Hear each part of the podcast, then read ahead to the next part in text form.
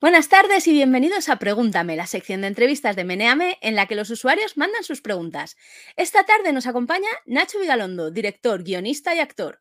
Estuvo nominado a los Oscar por su cortometraje 7.35 de la mañana y desde entonces hemos visto películas suyas como Los cronocrímenes, Extraterrestre, Colosal y últimamente en series como El vecino, Justo antes de Cristo, Or Flags Means Death o Historias para no dormir. Bienvenido Nacho, ¿qué tal? ¿Qué tal? Un placer estar contigo aquí con y con los meneamers al otro lado. Meneantes. No, bueno, meneamers, que vengo de Hollywood. Ah, bueno, perdón, claro. es verdad. pues nada. no sé si suena más sórdido o más sexual los meneantes, que dicho así parece que se la están meneando todo el rato, los meneamers, que casi está peor. Ya, mi madre me lo pregunta de vez en cuando, ¿de eso que trabajas tú qué es? Pero bueno, tiene que haber gente para todo. Pasamos a la primera pregunta, si te parece, porque tengo un carro lleno de preguntas. Vale. La primera la manda, me llamo Mulo, y dice, ¿crees que las plataformas han democratizado el cine con presupuestos medio altos? ¿Crees que es positivo o lo único que se vomita, perdón, se me ha escapado, son blockbusters? Wow, eh, ¿por dónde empiezo? Porque cuando hablamos del término democratizar aplicado a la cultura, aplicado a la creación, mejor dicho, lo que estamos dando a entender es que vamos a permitir que todo el mundo tenga la misma facilidad para producir material, ¿no? Por ejemplo, no hay nada en un principio más democratizado que la escritura. Cualquiera puede, cualquiera puede escribir un libro. Otra cosa es que después ese libro pueda tener no recorrido, pero durante mucho tiempo, cuando se hablaba de soñar con la democratización del cine, eh, lo que se planteaba era que todo el mundo pudiera hacer su película con medios al alcance de la mano y sin gastar mucho dinero.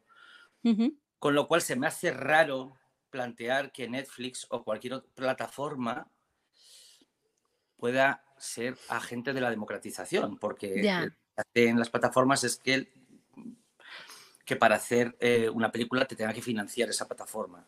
¿no? Entonces ahí veo un poco de contradicción. ¿Me puedes repetir la pregunta? Que me...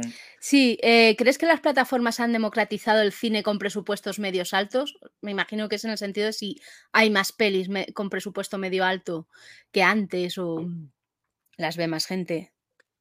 No, no, estoy seguro. No estoy seguro de entender la pregunta porque yo creo que la, idea de, democratizar el cine tiene que ver más con la posibilidad de que el cine de bajo presupuesto pueda mm, mm, eh, distribuirse y popularizarse con menor dificultad de la que hay ahora. lo cual no creo yo que las plataformas a día de hoy puedan hacer algo así. Confío más en, por ejemplo, que una plataforma como Filming eh, pueda generar contenidos propios o, pueda dar pie a que producciones minúsculas y, pequeñas tengan cabida en su catálogo, como es el caso. Eh, pero vamos, es el único caso que se me ocurre. Vale. No sé, de momento no estoy contestando muy bien, ¿eh? No te preocupes porque no hay respuesta correcta. O sea, esto no. Tú ahí lo que te surja. Esta sí que tiene respuesta correcta y mm, se la hacemos a todo el mundo, que es tortilla con cebolla o sin cebolla. Mira, esta es la pregunta que me tenía preparada de antemano porque sabía que me iba a caer. Y tengo que decir, voy a hacer un manifiesto, ¿vale? Yo soy muy de tortilla, de, ser, de, sentir la posibilidad de irme a un bar a una manzana, como mucho, de lejos, y poder pedir un pincho de tortilla. Y eso para mí es un derecho. Vale. Es humano. Y a partir de ahí eh, no termino de entender por qué la tortilla de patata es un alimento que solo se da en España. O sea, ¿por qué no hay tortilla de patata en, en, Francia, en Estados Unidos? No hay ningún sitio en el que yo haya vivido eh, aparte de España, por supuesto, donde puedas tomar tortilla de patata. Y digo esto cuando los ingredientes de la tortilla de patata son tan elementales y tan fáciles de, alcanzar. O sea, aceite, patata, huevo y o eh, cebolla, ¿no? La cebolla es una posibilidad. Entonces, me tomo tan en serio el poder acceder a la tortilla con o sin cebolla. de, las dos opciones yo tengo una, mi preferida, pero no lo voy a decir porque, porque, porque tanto los, los cebollistas como los incebollistas tenemos un enemigo común, que es la tortilla de cartoné, que es la tortilla pelada, que está hecha con cartoné en vez de con huevos. y, en vez de con patata, que a veces eh, nos ataca de forma traicionera. A veces vas a un bar y el bar parece que te va a dar una tortilla real y lo que te da es el cartoné. Y creo que ante ese enemigo común, los cebollistas debemos unirnos en un frente, en un frente único y dejar de dividirnos entre nosotros. Tenemos que unificarnos, tenemos que ser una fuerza, una fuerza común y una fuerza social en la que todos estén invitados. Tenemos que acabar con la tortilla falsa congelada de cartoné y esa es mi respuesta. Fenomenal. Bueno, no te mojas. Pero aquí ha venido otro meneante que se llama Pero Bonus y pregunta: ¿la tortilla con plano americano o plano medio corto? Con plano americano o plano medio corto. Me resulta un poco confuso porque si lo que estamos planteando son dos formas de encuadrar una tortilla, creo que la opción correcta de decirlo es una tortilla en plano americano ah. o en plano corto. Entonces, la tortilla es un objeto, es un objeto que se puede sostener entre las manos, con lo cual la forma idónea o homologada de encuadrar una tortilla es lo que se considera plano de detalle, que es el plano que se le da a un, objeto, a un, a, un, libro, a un libro, a una, cartera, ¿no? Eso es un plano de detalle. Entonces, eso sería la opción común, pero se está planteando que sea en plano americano o... O plano medio corto. Plano americano sería como esas dos acepciones del plano están em, concebidos en función de la escala humana, los griegos, un plano americano es eh, el plano que encuadra a un humano hasta la pantorrilla, por decirlo así, y el plano corto es básicamente lo que estamos haciendo aquí ahora mismo, ¿no? Esto sería un plano corto. El mío podría, esto sería un plano muy corto, un plano cortísimo, y el tuyo sería un plano corto más, más aceptado por el canon. Entonces, un plano de una tortilla en plano, en plano americano sería alguien sosteniendo la tortilla a la altura, a la altura de las ingles. Y hay algo incómodo en esa situación. Hay algo raro que, en, que alguien sostenga una, tortilla a la altura de, vamos a decirlo claro, los genitales. Lo cual, en un principio, prefiero pensar en la tortilla en plano corto, que es una persona, ¿no? Ahora mismo yo estuviera sosteniendo una tortilla a esta altura, más o menos una tortilla o un pincho de tortilla, una porción de tortilla. Y este segundo plano podría concebirse como eh, tortilla en plano corto, ¿no? con mi presencia detrás, pero también me incomoda porque eh, como, como encuadre parece que estamos amenazando al, al, hipotético, al hipotético personaje en contraplano, que es el que está viendo cómo aterrorizado. Yo le estoy ofreciendo una tortilla que posiblemente esté envenenada, porque este encuadre no anticipa nada bueno o al propio espectador. Igual estamos eh, eh, amenazando al espectador. Más que invitar una tortilla, parece que estás amenazando con una tortilla. Con lo cual, bueno, puede ser. Con lo cual, eh, sigo sin mojarme. Creo que los dos encuadres propuestos son igualmente perturbadores. Vale. Pues pasamos a otra pregunta perturbadora que la mandan Rasagom y se me ha olvidado que dice, ¿aún te huele el pito a canela? Bueno, eso es una alusión a una canción que compuse hace muchos años y gracias a la cual tuve mi primera brizna de reconocimiento mediático, porque eh, en una época Alejandro Tejería y yo, el actor de Vaya Semanita, el que después sería actor de Vaya Semanita, mucho antes de que fuéramos conocidos por ninguna otra cosa, lo que hacíamos era eh, acceder a ser invitados a festivales de cine para que presentásemos eh, los cortos en, en, galas más bien humildes. Cuando digo festivales de cine, en realidad estoy diciendo festivales de corto doméstico. Entonces, Alejandro y yo con nuestro show, con nuestras canciones, y una de ellas era Me huele pito a canela. Me huele pito a canela, eh, saltó a internet eh, el vídeo que alguien grabó, que acabó en una página que por aquel entonces era muy popular llamada yonkis.com. ¿Que sigue existiendo? Sigue existiendo Yonkis, me alegro Por lo visto sí. Me alegro muchísimo, porque yonkis.com era, era el YouTube de la época. Es como si bueno, es como una época en la que en vez de supermercados, como es YouTube, pues teníamos eh, tiendas de ultramarinos como Yonkis, ¿no? Espero que la analogía funcione. Y entonces teníamos una tienda de ultramarinos en el barrio, que era yonkis.com, colgaron el vídeo que alguien grabó de Me huele pito a canela y acabó, acabó en Crónicas Marcianas. Te hiciste viral antes de los virales. Nos hicimos, bueno, más, no sé si viral, se puede ser viral en una época antes de lo viral.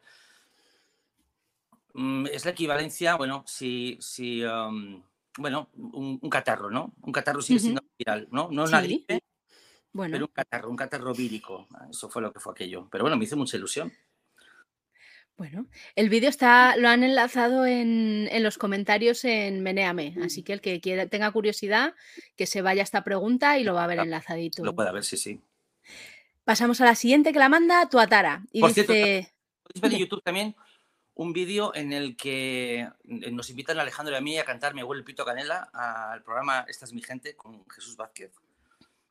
No Caray.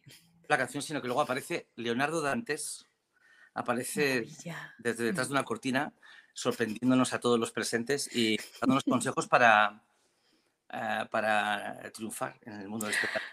¿Y luego lo seguiste? ¿Eran consejos chulos? Los seguí todos uno a uno y aquí estoy. Se nota, claro. Soy un producto de Leonardo Dante. Pasamos a la siguiente que la manda tú a Tara y dice, hola Meu, no tengo nada concreto que preguntar, pero me apetece lanzarte un tema para ver qué piensas. ¿Crees que con el tiempo esta ristra de, películas Netflixeras que parecen tener cierta libertad creativa serán recordadas como los de, los de barbas canosas, recordamos las pelis ochenteras low cost, que tanto han inspirado a las siguientes generaciones? Eh, otra pregunta eh, en torno a Netflix que me resulta un poco confusa, porque creo que, eh, por un lado, creo que las películas ochenteras de las que más se habla y a las que más se alude, creo que tampoco eran películas low cost. Creo que los 80 fue una, una época en la que el cine de bajo presupuesto o sin presupuesto directamente tuviera mucho predicamento. Creo que esos son más los, fueron más los 90 cuando cuando surgieron directores como Kevin Smith que demostraban que se podía hacer películas sin presupuesto. Los 80 no fue una época en la que, en la que, en la que lo que ahora llamamos indie eh, tuviera mucho recorrido. De hecho, la, la, etiqueta de indie nace en la transición a los 90, si no me equivoco, aplicada al cine y a la música. Con lo cual no sé exactamente a qué películas nos referimos con las películas locos de los 80 y tampoco sé muy bien a qué nos referimos con las películas Netflixeras que tienen cierta libertad creativa. Porque sí que hay películas de Netflix de autor, como puede ser Blonde, la de sí. Andrew Dominic, o ahora mismo se estrena eh, Glass Onion de Ryan Johnson. Sí que hay películas muy concretas que están hechas con, con todos los medios a disposición de, una, de una mm, mente creativa en total libertad, pero son tan pocas ya eh, no entiendo muy bien. Eh, creo que precisamente la crítica que se le está haciendo últimamente a Netflix es que eh, las películas de producción original son, tienden a ser muy parecidas entre sí, hay mucha homogeneidad, incluso país en país. Em, creo que yo siempre agradezco las, las películas que cada año en Netflix parecen la voluntad de un artista y no de un comité. Pero insisto, no no me parece que sea un tipo de película que ahora mismo pueda responder a lo que creo que la pregunta alude. Me, bueno, siento haber fallado otra vez. bueno, te vamos a ir quitando ahí puntos de entrevistado. es broma. La siguiente, está seguro que a lo mejor por lo menos algo respondes. Mira, la mandan gilipipas, cuenta B y esto es la hostia. Y preguntan los tres por el mismo tema que es ¿volverán los felices 20?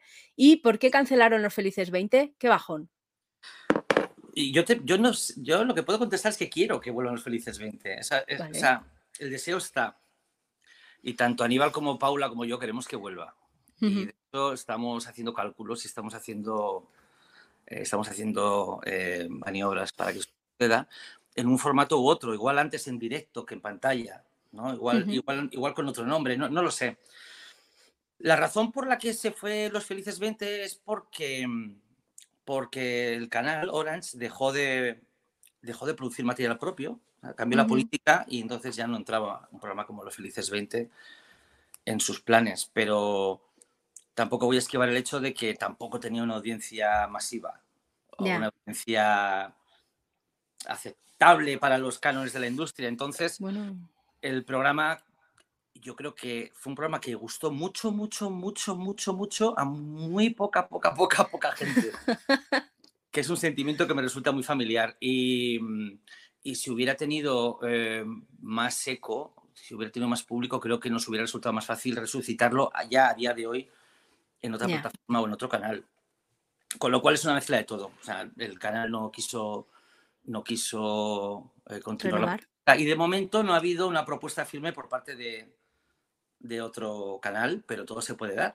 Bueno, lo mismo ahora te ven. Y yo creo, que no, hay, plataforma, no hay plataforma a la que no les sentaría muy bien tener una versión eh, actualizada de Los Felices 20. Te paso la siguiente pregunta de los meneantes que la manda UMGH y dice: ¿Qué te pareció Wakanda Forever? No la he visto. Respuesta fácil. Vale. No la he visto. Creo que, creo que hace muchos años que no siento prisa por ver una película eh, considerada blockbuster. Estoy un poco pasivo al respecto. Las acabo viendo con el tiempo todas, pero creo que ahora mismo la única franquicia gigantesca, mm, el único megaproducto al que, al que me doy prisa por, por ver es la, saga Misión Imposible, lo cual confirma que, que soy viejo. Yo aquí te dejo Mira, te pasamos a propósito de esto, una que nos llega por Twitch, que la manda SchoolX11, y dice, soy muy fan de los cronocrímenes, ¿cuál es tu película favorita de este año? Mm, muchas gracias, muchas gracias. Creo que no me sobran los fans de los, de los cronocrímenes. Eh, siempre querré más y siempre me hará ilusión. No sé si llega un momento en la carrera de uno en la que uno empieza como a sentirse desapasionado ante, lo, ante los las alabanzas y, y, uh, y ante es los... Que es una peli muy guay. Igual llega un momento en mi vida en el que ya empiezo como a sentirme ¿no? por, por, encima de las alabanzas, pero de momento me siento muy frágil eh, y las agradezco todas. Y mi película favorita de este año, la verdad es que por circunstancias vitales de todo tipo he visto muy poco cine este año. Uh -huh. Muy poco cine. Eh, y de hecho incluso estuve en el Festival de Sitges y en el Festival de Sitges eh, vi muchas menos películas de las que hubiera querido ver, porque bueno, se, se acumulan las obligaciones y también el, el agotamiento. Eh, por ejemplo, sí que vi eh, Piedad de Eduardo uh -huh. Casanova y me entusiasmó, me entusiasmó. O sea, yo recomiendo Piedad eh, incluso al, al, mayor detractor del cine de Eduardo Casanova. Yo creo que la persona a la que menos le gustó Pieles debería ver Piedad incluso. Y a mí, que ya me gustó Pieles, pues imagínate. A mí me, me, parece, me parece una película, sobre todo, divertidísima. Uh -huh. Con las tantas capas de, de, arte y de distanciamiento estético, la película es, es pura pasión. Uh -huh. Pues nada, ahí la recomendación. Me gusta muchísimo últimamente y que ahora mismo no, no me viene. Bueno, si te viene en la mitad, pues como School X11 se va a quedar, pues ahí quedará su respuesta. Te paso la siguiente que la manda mm. Oidal G y dice, ¿necesitas un actor? No tengo cursos de interpretación ni tan siquiera actué en obras de teatro del colegio, pero al ver este pregúntame he comprendido que recibirás el Oscar de descubridor, al descubridor de talentos contratándome, si eso existe. Eso no existe y, y de hecho una cosa que tampoco existe y aquí ya digo algo que, que creo que es útil decir, a veces se sobreentiende que los, la, la, la, gente que aparece en las películas delante de la cámara, los actores, están por voluntad del director. La mayoría de las veces no es así, es una negociación entre lo que el director quiere, lo que proponen eh, los eh, directores de casting, lo que ofrecen las agencias.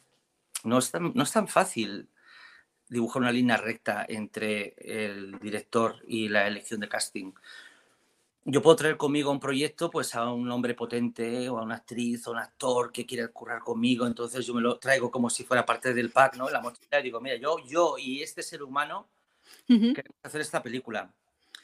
Pero si se trata de un actor como el que amablemente ha hecho esta pregunta, lo tengo yo complicado. O sea, digo, ¿cómo, cómo, cómo demonios consigo yo convencer a, a, la gente, a la gente responsable de la financiación de la película, eh, de, que, de que yo de que, de que yo no traigo esta propuesta.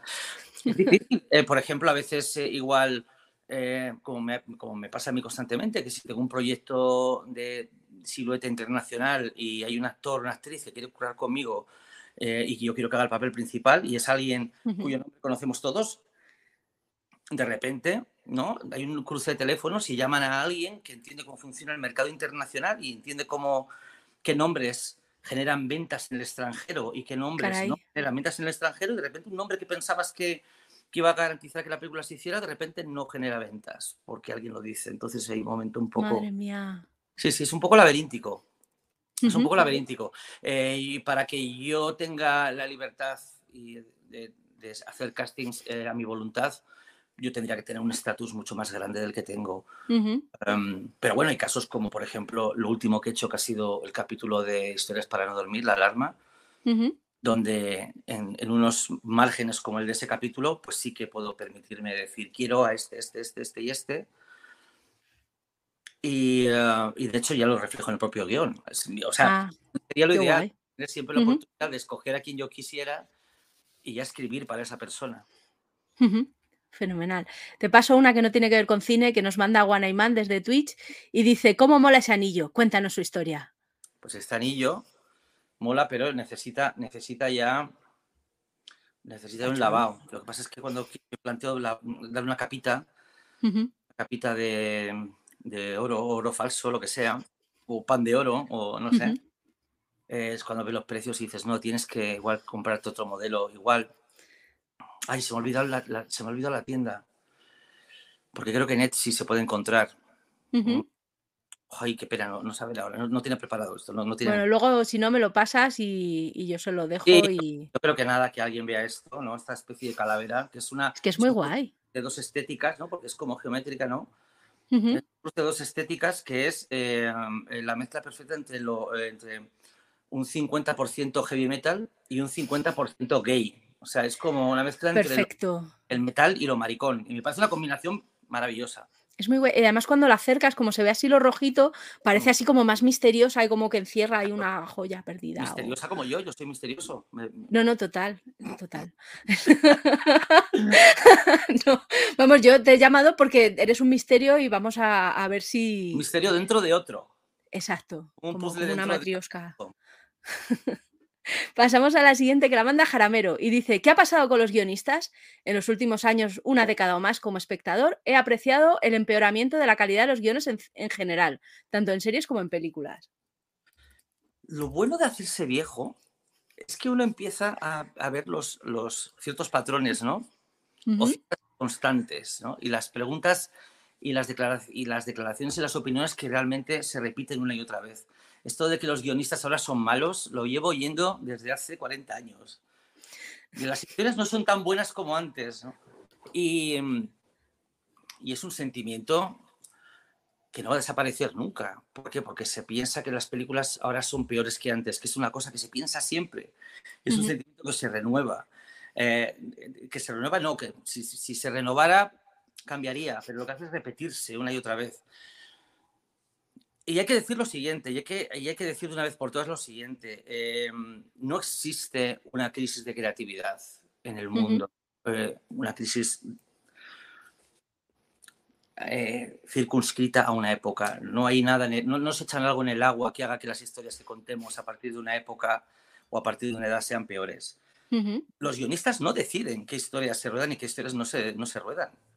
los guionistas son los últimos monos y cuando yo he sido guionista, te puedo decir que yo he sido el último mono. Cuando los guionistas escriben y luego de lo que escriben, pues hay cosas que se hacen y hay cosas que no se hacen. Y las cosas que se hacen, lo normal es que no se hagan en los términos en los que se escribieron.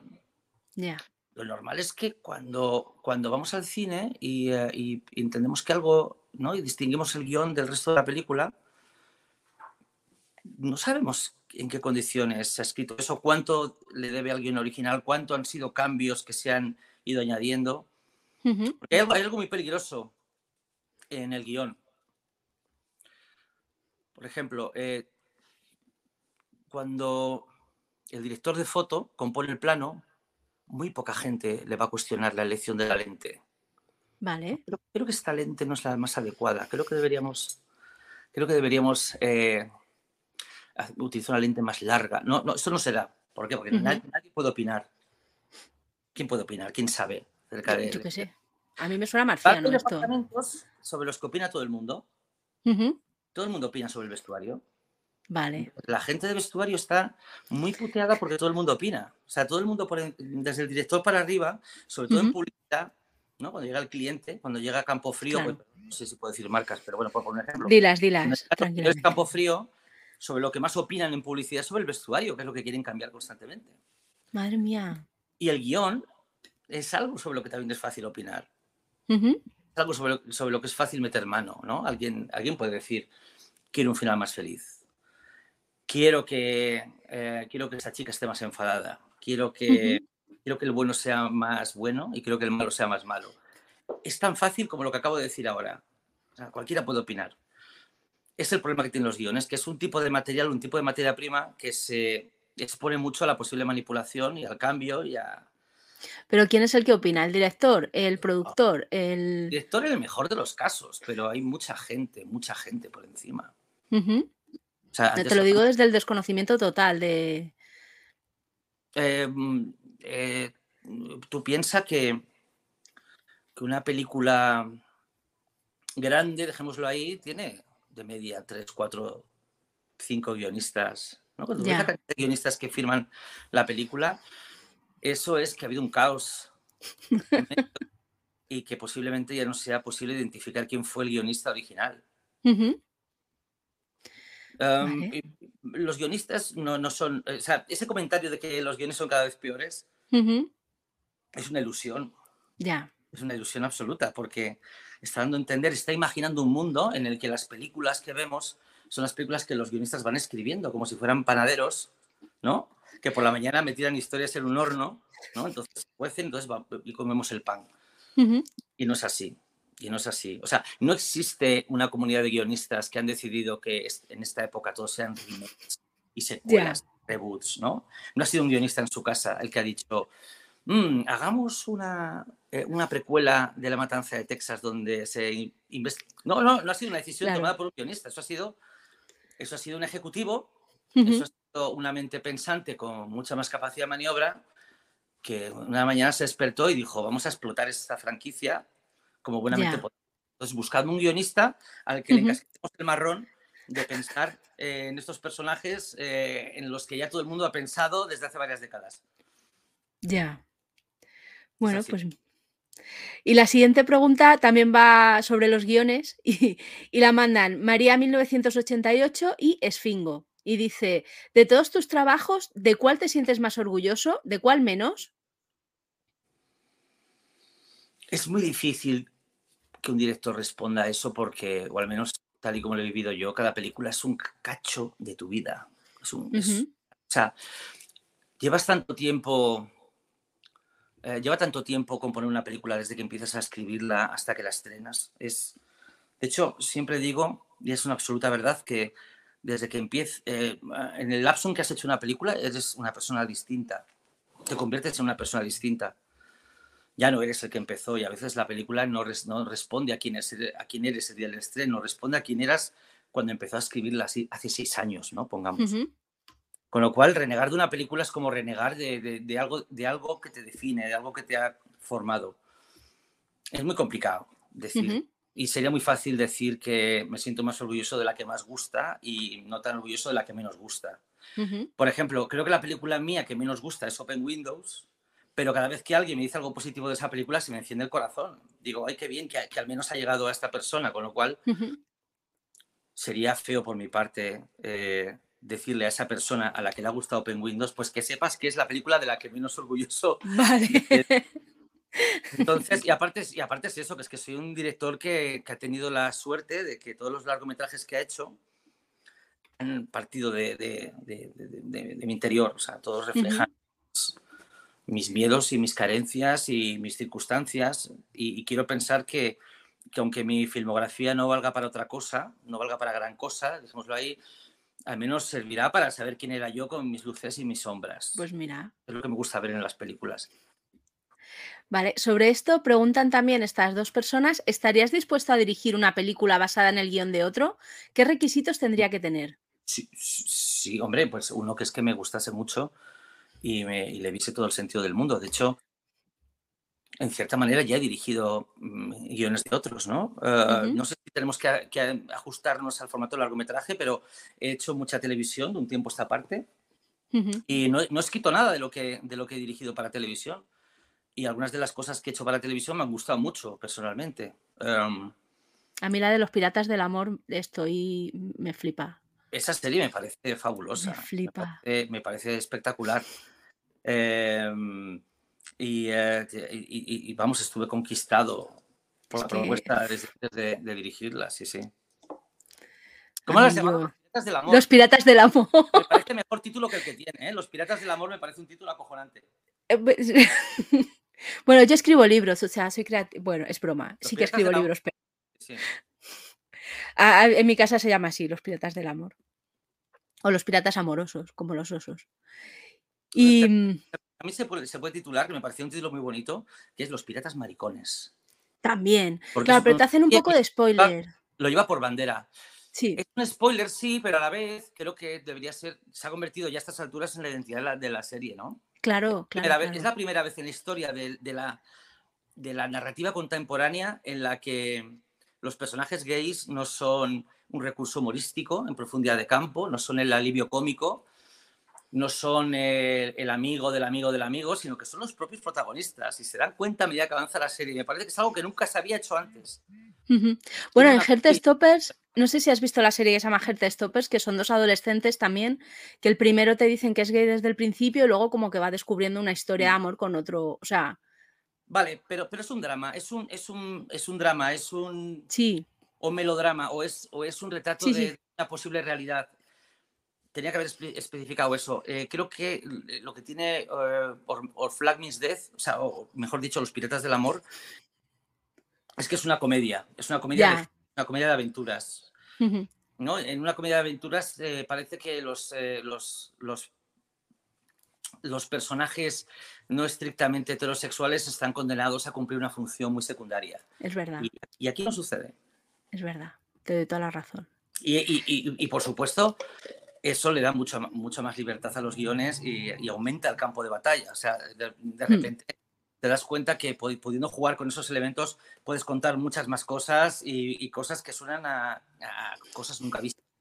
No, no, a mí ya te digo que me encantó. Pasamos a la siguiente que la manda Androcles y dice, hola, cuando tengo que madrugar no pongo el despertador a las 7.30 ni a las 7.40. Lo pongo a las 7.35 de la mañana y me despierto canturreando. ¿Estoy enfermo? No, no, eh, no estás enfermo, eres, eres, eres un fan de, ese corto, el, del corto 7.35 de la mañana, que fue el que me llevó a los Oscars, mira tú. Y mm, me, entusiasma esto porque, por ejemplo, alguien como Robert Zemeckis sabe que eh, hay cientos de miles de hogares que tienen en casa una réplica del coche de Regreso al Futuro, el de Lorean, ¿no? O sea, hay gente que puede comprar merchandising. Entonces, como de, como de mis productos hay muy poco merchandising, eh, pues me alegro que el merchandising sea este, que tú te levantes a las 7.35 de la mañana. Eso es el merchandising de mi corto. Es un merchandising más, más sufrido que comprarte un juguete de Regreso al Futuro, pero eh, más barato. Te sale gratis. pues sí, mira, fenomenal. Pues ahí en nuestros corazones el corto. La siguiente pregunta la manda MJ de Larra y dice: Hola, esto de tener cinco días al personal pendientes de lanzar la batbola de, a la vaca, la entrevista del viernes, ya lo hiciste hace 14 años. ¿Eres un cortometrajista? ¿Puedes repetirme la frase que acabas de.? Sí, pero yo tampoco la entiendo, yo te la leo. Parece Hola. poesía en prosa lo que acabo de escuchar. ¿Puedes leerla más despacio, por favor? Sí. Esto de tener cinco días al personal pendientes de lanzar la batbola a la vaca. La entrevista del viernes. Bueno, pues, ¿qué quieres que te diga? Ya lo hiciste hace 14 años. No sé.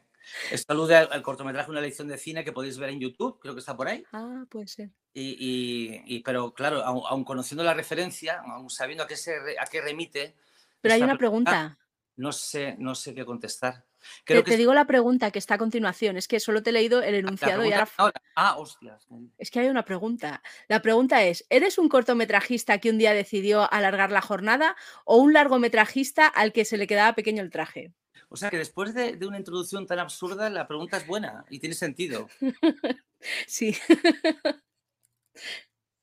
Ah, bueno, vamos a decir que, soy largometrajista de, corazón, aunque siempre aprovecho cualquier oportunidad que se me brinde de hacer un cortometraje. Lo he hecho siempre, ya sea como parte de una campaña de publicidad o como eh, parte de eh, la propuesta de un festival o incluso como dentro de una película que, compuesta de varios cortometrajes. Siempre que me han pedido hacer algo en formato pequeño, siempre he dicho que sí. Con lo cual, em, y si no tengo una historia pensada, me pongo a pensarla en ese momento. O sea, creo que soy más largometrajista que cortometrajista, pero tengo ese glitch, tengo ese, ese error ¿no? en la programación que hace que siempre quiera hacer un cortometraje. Lo que, no, lo que no hago es plantear hacer un cortometraje con los medios y con los métodos de financiación de entonces, porque creo que Mm, lo que, lo que no quiero es entrar en el circuito de cortometrajes y competir con cortometrajes de gente que está empezando. Creo que eso sería un poco tóxico. Eh, o no tóxico, o bueno, es tóxico, pero, pero es algo que de repente se me hace un poco de un poco de yuyu. Eh, y lo que quiero es eh, buscar la forma. Bueno, el, último cortometraje que hice, que no está disponible por ningún lado, creo, aunque me gustaría que se liberara, es el corto que hice para la exposición eh, universal de Dubái, en la que estaba España en un, en, un, en un, pabellón y la gente entraba por un pasillo y de repente veían un corto mío que se llama Luna de Agosto, que, del que no voy a contar nada porque quiero que se libere y se vea en internet y lo, veáis. Pues sí, sí, pero es un corto mm, musical de unos ocho minutos así aproximadamente. O sea, que poca broma, ¿eh? que empezado, no, no, no, no. empezado haciéndome de menos, empezado como muy humilde. eh, ¿no? Eh, una producción gigantesca que se expuso en Dubái, en el pabellón. Hombre, y además tenías ocho, ocho, minutos a la gente así mirando. Sí, sí, sí, sí. O sea, guay. vale, pasamos a la siguiente, que esta la manda Tensk y dice, sin más, ¿qué opinión te merecen las películas que se hacen como reboot de otras, pero cambiando los personajes masculinos por femeninos, cambiando personajes blanco-caucásicos por otras razas, heteros o dato desconocido, por evidentemente LGTBUIQA++? Uy, uy, uy. Me parece me parece interesante que alguien se cuestione por qué las películas de repente deciden contar lo mismo pero con más diversidad en el casting. me, parece, me, parece, me parece que es una objeción, me parece que es una crítica válida. O sea, puedo decir que si tienes este tipo de pensamientos, si sientes este tipo de inquietudes, puedo decir que estás en mi barco. Pero yo también me hago estas preguntas. Mí me cuestiono por qué, por qué me quieren colar cazafantasmas con mujeres, por qué Ocean's Eleven con mujeres, ¿no? ¿Cuánto hay de, voluntad de, ampliar el horizonte de las posibilidades de lo que puede contarse y cuánto hay de cínica mercadotecnia en todo esto? Me parece una, buena observación. Sin embargo, también creo que si te planteas esto, también deberías plantearte que las películas que nos llegan de los grandes estudios eh, se conciben muchas veces no en torno a la pureza o coherencia de la historia, sino que, por ejemplo, y esto es una cosa que ha pasado desde siempre, meten más personajes de la cuenta para poder vender juguetes. Ah. Meten más vehículos de la cuenta para poder vender esas réplicas en Navidad. De hecho, mm, calculan el estreno para que coincida con las fechas de Navidad o fechas donde el consumismo crece. Eh, muchas veces eh, las películas de este tipo incluyen tramas y personajes que están diseñados para engancharnos de cara a una posible siguiente película. hay, muchos, elementos en estas películas que no están incluidos desde, desde una supuesta coherencia dramática o pureza narrativa, sino que responden a otros intereses secundarios. Y creo que es bonito y creo que es productivo eh, hacerse todas estas preguntas. ¿por qué las películas son así? ¿Y por qué tal? ¿Y por qué tal? Pero ojo, si de todas estas cuestiones la única que ocupa tus pensamientos es por qué hay tanta diversidad en el casting, si esa es la única cosa que, cuestionas, entonces me temo que no estás en mi barco. Ya. Entonces, en mi barco se cuestionan muchísimas cosas, no solamente A mí la, diversidad en el cine, la diversidad en los castings, la, diversidad en, los, eh, en el tratamiento de los personajes me parece eh, una gozada porque como ya he dicho antes, permiten eh, ampliar el campo de juegos. Permiten que sea más fácil no contar lo mismo una y otra vez y en los mismos términos. Y yo, vamos, y, y yo, por ejemplo, en mi último rodaje, que fue el capítulo de Historias para no dormir, La alarma, es, em, es un relato que alguien podría llamar eh, LGTBI. Y para mí incluir ese elemento es casi como cambiarme la ropa. Es como, es como ponerme una ducha, ponerme ropa nueva y de repente que todo sea más refrescante, que todo sea, que todo sea más... Eh, ¿no? Que de repente he abierto la ventana y entra, y entra brisa y entonces a la hora de escribir y a la hora de pensar en diálogos, en situaciones, de repente como que tengo, como que alguien me ha renovado mi fondo de armario, ¿vale? O sea, yo soy pro diversidad, pero también digo que la diversidad merece sus propias historias y merece sus propios nuevos planteamientos y sus nuevos contextos. Entonces, más que eh, a mí no me, no, me, no, me, no me, entusiasma que de repente el color de la sirenita no sea blanco, el color de la piel de la sirenita no sea blanco. Eso no me entusiasma, no me, no me llena de gozo. Sí que quiero que eh, las historias que, que protagonicen gente no necesariamente blanca o heterosexual tengan también una nueva naturaleza. No estoy repitiendo lo mismo otra vez con un leve maquillaje. Entonces, estas polémicas me dan mucha pereza porque la persona que decidió cambiar la etnia de, la sirenita, pues posiblemente sea una persona tan, tan cínica como la persona que a la que le molesta especialmente eso y nada más. Vale, yo creo que con esta queda respondida a esta que pregunta Ifkiar de qué opinas de los reboots, si son realmente necesarios. Más o menos queda. Son necesarios, ¿qué es necesario? Ninguna película es necesaria. Eh, son necesarios para, yo qué sé, para si funcionan, y eso también es responsabilidad del público. Si los yeah. son necesarios porque el público va, va, a verlos, pues entonces son necesarios para, para que las arcas de la, de, de la multinacional pues estén frescas.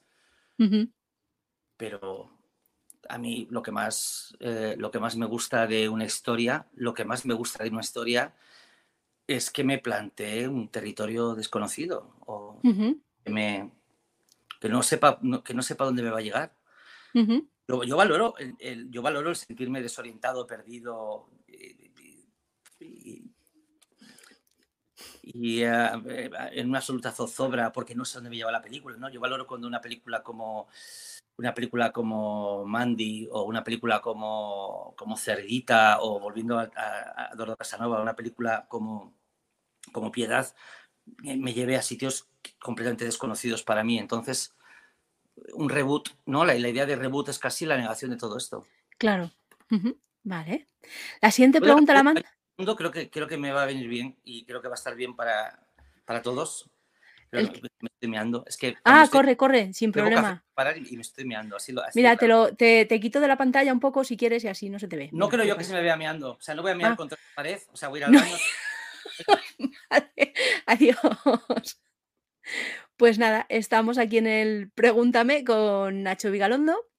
Ya vamos despacito, chicos. Yo creo que de las preguntas de Meneame no nos va a dar tiempo a muchas. Sí, ríete, agenciate, ríete.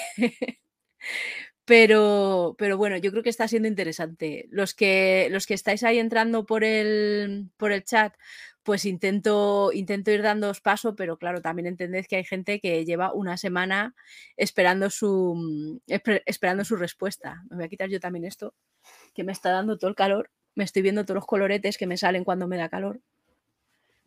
Y, y mira, pues aprovechamos, hacemos una buena acción entre medias. Y, y nada, y eso. Más, de 500, sí, sí, pero eso ha sido porque Marcos me pega con el pelo. Sí, pero esto es un problema de la piel, que, se me salen los coloretes. En cuanto me empieza a dar un poco de calor, pues estoy aquí. Así que nada, estaba hablando con los fans. Adelante. Saludos a los fans y perdonad por, por, perdonad por el imprevisto. No, no, está bien, está bien. Son las 9 menos cuarto. Y nos quedan, te voy a decir cuántas preguntas, cuántas eh, he hecho, 11 páginas y vamos por la 3. ¿Quieres que, que, que, agilice las respuestas? Porque también es un poco también feo, ¿no? Responder telegráficamente. Ah, lo que te brote a ti. O sea, yo tengo claro que yo a partir de hora y media de entrevista ya empieza la degeneración mía propia, mm. entonces no hago entrevistas de más de hora y media. Pero si tú quieres, o sea, la gente ya sabe que no da tiempo a todo. Yo he despejado mis próximas cinco horas. Pero ya te digo que soy yo la que no doy, que me queda así. No, no, pues dime tú, dime tú cuando no puedas más, ya está. Vale. La siguiente pregunta la manda Flequiboy y dice, para alguien que no está familiarizado con tu trabajo, ¿con, qué recomendarías empezar a explorar tus películas y series? Pues mira, muy sencillo, con el capítulo de Historias para no dormir, La Alarma, protagonizado por Aníbal Gómez y Roberto Álamo y Carlos Areces. O sea, tengo ojete calor por separado, pues nunca. Y em, Sofía ¿Está en Prime Video? Está en Prime Video, está en Prime Video y forma parte de la segunda temporada de Historias para no dormir. Eh, en una selección de cuatro pelis eh, que a mí personalmente me entusiasman. Alguien dirá, pero esa no es tu última película, esa es, eh, esa es una colaboración en una serie. Tengo que decir que en Historias para no dormir, a los cineastas que hemos, que hemos sido seleccionados, nos han dado la total libertad para contar lo que queremos, lo que queramos, en los términos que hemos querido. Y tengo que decir que me he sentido tan libre y tan entusiasmado haciendo esta, este capítulo que como, como podía haberme sucedido con cualquier película. O sea, que si alguien quiere saber de qué, va, de qué voy, cuál es mi palo, el capítulo de Historias para no dormir titulado La alarma eh, es un buen ejemplo. Y de, y de, paso, pues ves también los demás capítulos, que está muy bien. Y de paso ves la primera temporada, que es fabulosa. Tiene a gente como eh, Rodrigo Cortés y Rodrigo Sorogoyen, eh, y, de paso ves los capítulos originales de Chicho de los 60, de las historias para no Y de paso veslo todo, de paso veslo todo, todo. Hay como la naranja mecánica mm. a, tope. La siguiente nos la mandan Charlie y Lerafon y dice, ¿qué necesita tener un buen, productor, un buen productor audiovisual? ¿Eres tú personalmente el que escoge al equipo? ¿Qué debe tener un productor audiovisual? Eh, fíjate que, el mundo de la producción se me hace más complejo que el mío. Porque mm, yo cuando hago una, película noto que, aunque haga labores distintas, todo mi interés está focalizado en un punto, que es la propia historia que estamos contando. ¿no? Tanto si estoy escribiendo como si estoy montando, dirigiendo. Para mí es muy fácil tener una visión de conjunto de, cómo es la película, qué aspecto tiene, qué significa y, a, qué, a, qué, a, qué, alude, qué alcance tiene. Y entonces todo lo que hago tiene que ver con la, la peli. Pero creo que ese productor exige una visión más, eh, más completa del asunto, una visión holística en la que no solamente entra en juego cómo es la película, sino cómo debería cómo debería financiarse, cómo debería eh, orquestarse, ¿no? La creación de, los equipos y, y, dónde, ¿no? ¿Qué es mejor, rodarla en, Madrid o en el extranjero? ¿O con qué tipo de casting, con qué tipo de equipo, con qué, con qué presupuesto? A mí esas cuestiones se me hacen muy difíciles de alcanzar y, por ejemplo, celebro mucho trabajar codo con codo con Ekari Piña, película tras película, que es quien, quien ha diseñado la mayoría de mis proyectos, ¿no? O bueno, o, ha coproducido con, con, gente importantísima como Lope Laviña y, y, cuando les he visto operar, eh, pues yo creo que estoy viendo a astronautas eh, caminando sobre la Luna. Para mí se, resultaría imposible gestionar presupuestos, eh, fechas, rodajes, todo eso soy, soy, incapaz de hacer. Así que es un mundo que me supera. Eh, un director puede tener mano, mano para escoger quiénes son los cabezas de cada equipo, las cabezas del equipo, el equipo de, cámara, ¿no? que es el director de foto, eh, quién, em, es el director de arte, ¿no? que es la persona que a su vez tiene su equipo. Pero luego cada, cada director o cada, máxima, cada máximo representante de cada departamento, esa persona tiene que tener la libertad para escoger a su gente. Sería muy feo que yo, eh, por ejemplo, John 10, que es mi director, yo le dijera, no, no, tienes que hacer mi película y con este equipo que, que a mí me, me, me, sale de, los, de las gónadas que, que, tiene que ser. ¿no? Yo creo que la gente que trabaja para ti tiene que tener derecho a escoger a su gente. Vale. La siguiente pregunta que es de estas personas es, ¿cuál es tu proceso creativo de creación de un guion? El proceso creativo de creación. De un guion. Eh, eh, un guion es... Eh, hay una parte muy bonita que es, es lo que la gente conoce como el momento en el que puedes decir en se me ha ocurrido una película. Eso es lo más, lo más maravilloso. Un momento iluminador, ¿no? En el que dices, espera un momento, y si hacemos una película sobre esto, los términos, ¿no? Que empiece así y acabe asado. La parte más jugosa. Eh, hay que tener en cuenta que todo el mundo accede a eso. todo el mundo que tiene curiosidad por el cine en un momento dado dice, guau, ¿te imaginas una película sobre esto contado así y asado? Lo que ya luego muy poca gente puede hacer es sentarse y sacar 110, 120 páginas al respecto. Ya. Yeah. ya exige pues disciplina, capacidad de concentración, que es mi gran talón de Aquiles, la capacidad para focalizarme y, quedarme ahí. Tengo, tengo TDAH, imagínate el cacao que es para mí. Quedarme y conseguir destilar un guion de, los momentos que, en los que me desgasto delante del ordenador. Eh, exige mucha disciplina, no sé si conocimiento de, las técnicas, porque creo que yo soy de los que piensan, cada vez que me hago más viejo me doy cuenta de que menos, no hay que saber ningún secreto para escribir un guion.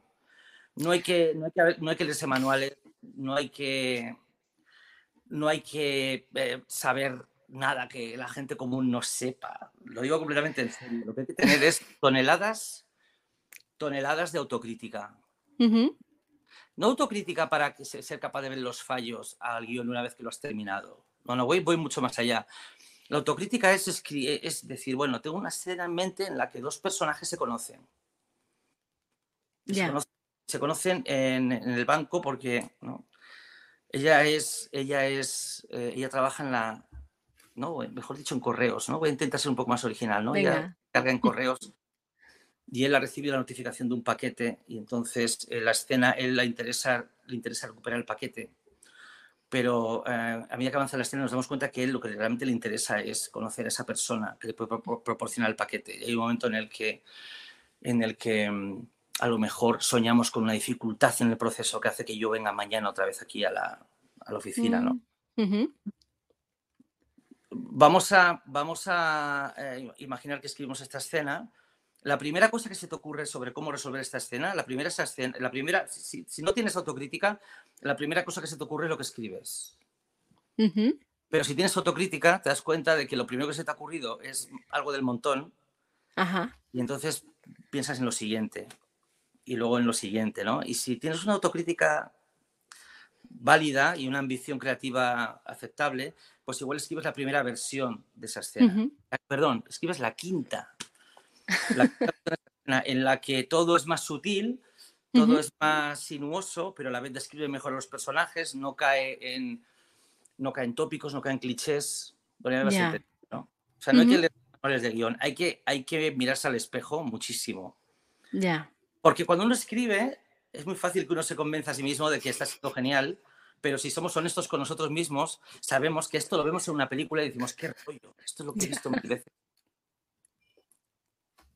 No me río porque a mí mi editora me, tacha escenas enteras. Esto es un cliché, lo mejor. Y yo, bueno, vale. Pero ¿sabes qué pasa? Que, tu editora igual sabe que, tú misma, si lo, ves, si lo ves en una película, lo que has escrito, tú también lo reconoces como un cliché. Sí, sí, sí, sí. sí. Por eso digo razón. que, que, lo que hacemos le damos, le, aplicamos un juicio diferente al que aplicamos al, resto de al resto mm. de consumimos. Y deberíamos preguntarnos siempre en lo que escribimos, ¿no? Eh, respecto a lo que escribimos, ya sea una película, ya sea el piloto de una serie, ya sea un capítulo tal, una vez que lo tenemos escrito, podemos pensar, ¿qué pasa realmente alucinante en esta película? ¿Qué pasa? No, no, que yo como espectador perciba como algo realmente alucinante. Y si somos capaces de, de encontrar lo que nos parece alucinante de lo que hemos escrito, pues hay que preguntarse ahora, ¿y por qué no hay cinco cosas alucinantes en vez de una? ¿Sabes? Qué guay. No sé. Sé que no estoy, no estoy ayudando a nadie a nada, pero es lo que pienso. Pues ah, justo la siguiente pregunta va de una ayuda y dice, dice, ¿qué le recomiendas a una persona que está empezando con 32 años en este mundo, con formación en otro ámbito y que está interesado tanto en la producción audiovisual como en actuación o guion, pero sin una idea clara de hacia dónde dirigirse ni cómo? Pues una, es complicado, porque si no tienes una idea clara, ¿qué te puedo decir yo? Y aparte has mencionado que eh, te interesa la producción, la interpretación que más ha dicho. Y el guion. Y el guion. Cuanto más te conozcas y más específicas sean tus ambiciones, mejor. Así de claro. Porque así no vas a diluir tus esfuerzos, te vas a concentrar en lo que realmente te interesa y cómo te interesa. ¿Y a ti qué te gusta más, ser guionista, director o actor?